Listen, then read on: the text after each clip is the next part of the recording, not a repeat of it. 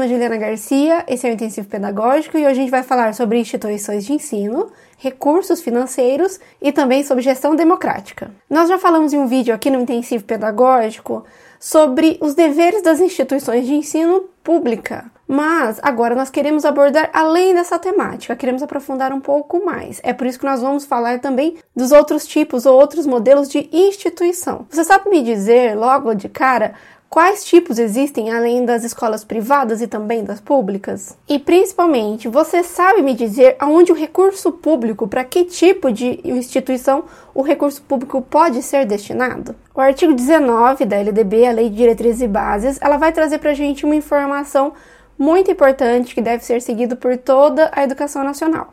A primeira é que há três principais modelos de educação, que é o público, privado e também a escola comunitária. Além disso, a lei vai dizer para a gente que tanto a instituição privada quanto a comunitária, ela ainda pode ter um desdobramento, ou seja, esses dois tipos de instituições podem se transformar em instituições confessionais ou em instituições filantrópicas. No total, então, nós temos a possibilidade de conhecer e também frequentar cinco tipos de instituição: públicas, privadas, comunitárias, que também podem ser confessionais ou filantrópicas. Tá, mas quais desses modelos podem receber contribuição de recursos públicos? Quais dessas escolas podem entrar com algum tipo de pedido ou receber qualquer apoio com recurso ou dinheiro da sociedade? E aqui a gente precisa já fazer uma distinção muito importante. Quando a gente fala sobre é, serviço público, instituições públicas, a gente tem que ter sempre em mente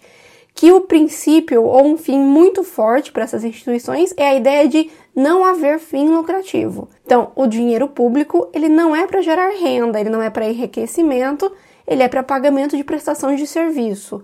Todas as pessoas que trabalham em todas as hierarquias têm que ter muito claro isso. O dinheiro ele é um recurso para pagar um serviço. Eu não posso pensar em rendimentos, em divisão de recurso ou enriquecimento.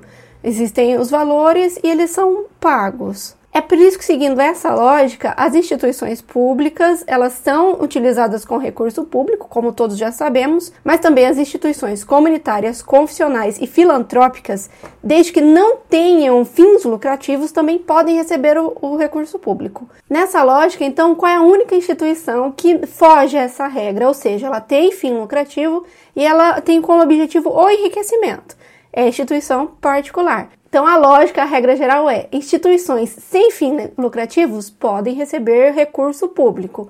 Instituições que têm fins lucrativos que tem como objetivo o enriquecimento não recebe, né, não é função do serviço público enriquecer as pessoas, ou principalmente enriquecer um pequeno grupo de pessoas. Mas há uma única exceção, um único caso em que o dinheiro público pode ir para as instituições particulares, que é quando dentro da região onde a criança mora não há escola pública e a criança também não tem condições de pagar pelo ensino particular. Aí, nesse caso, o serviço público paga um, uma bolsa, um voucher para aquela criança, até que ele tenha a possibilidade de ampliar, né, de aumentar o número de vagas nas instituições e essa criança possa retornar para sua escola ou retornar para uma escola criada nessa região que está faltando vagas. Veja que, segundo a lei, esse artigo 77 da LDB, essa solução de entregar uma bolsa, um voucher, qual seja o nome que a gente vai dar para essa bolsa, ela é momentânea, é até que eu consiga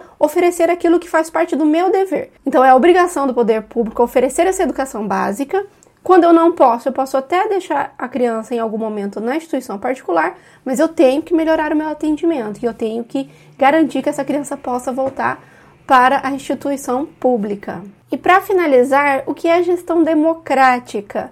Né? Como que funciona essa forma de liderança dentro das escolas, dentro das instituições? A gestão democrática é um dos princípios da educação e ela vai nos dizer, vai nos conduzir para a forma como a organização da escola deve ser realizada. Então, enquanto em outras instituições pública, religiosa ou comerciais existe a figura de uma pessoa que manda e um coletivo que obedece, dentro da instituição escolar, como objetivo ele é comum, como a escola é para todos, a ideia é que todos tenham acesso a informações, possam participar, questionar, verificar as informações Ou seja, a gestão ou o gestor que vai atuar dentro da instituição, ele tem que ter muito claro que aquela gestão é coletiva, ela é horizontal e ela é para todo mundo. É por isso que a LDB vai citar as formas como o professor vai participar das decisões da escola, da criação dos documentos na escola, e também vai ser muito forte a ideia de conselhos ou assembleias na escola.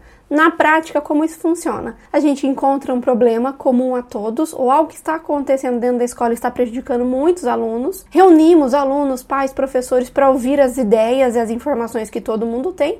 E a partir disso é que a gente toma uma decisão, ou seja, assim que a gente tiver o máximo de informação, assim que a gente compreender o problema a fundo, a gente toma uma decisão e todo mundo ajuda, desde buscando ideias até a implementação daquela solução para um problema que é coletivo. Qual é a dificuldade que eu posso encontrar caso eu negue a importância da gestão democrática? Um dos itens mais possíveis é não conseguir visualizar o problema de forma ampla, ou seja, ter apenas o meu ponto de vista, não identificar todas as variáveis e sempre oferecer soluções que não funcionam. A outra dificuldade quando eu não quero fazer a gestão democrática é, como o grupo não é chamado a participar, não é chamado a dialogar, a entender o problema, ele também não vai buscar soluções. Vai ficar parecendo que a obrigação é sempre do diretor ou do coordenador. Se eu quero que os professores participem das decisões e também me ajude a resolver os problemas, e principalmente se eu quero que os pais se envolvam mais, na gestão da escola, nos problemas que a gente tem, nos vários dilemas da educação, eu preciso convidá-los para que eles façam parte. Eles precisam sentir que a escola também é deles. E é por isso que a gestão democrática ela faz tanto sentido e é tão importante. Aliás, como anda a sua relação com os pais ou com os professores da escola onde seus filhos estudam. Entende quais são os maiores dilemas que a escola está enfrentando? A sua escola ela organiza algum tipo de evento onde os pais podem vir participar e contribuir? Ou mesmo contar as suas histórias e dizer como era o momento em que eles mesmos estudaram nesse tipo de instituição? E como anda a sua habilidade de fazer parcerias, seja com pais, seja com professores, coordenadores?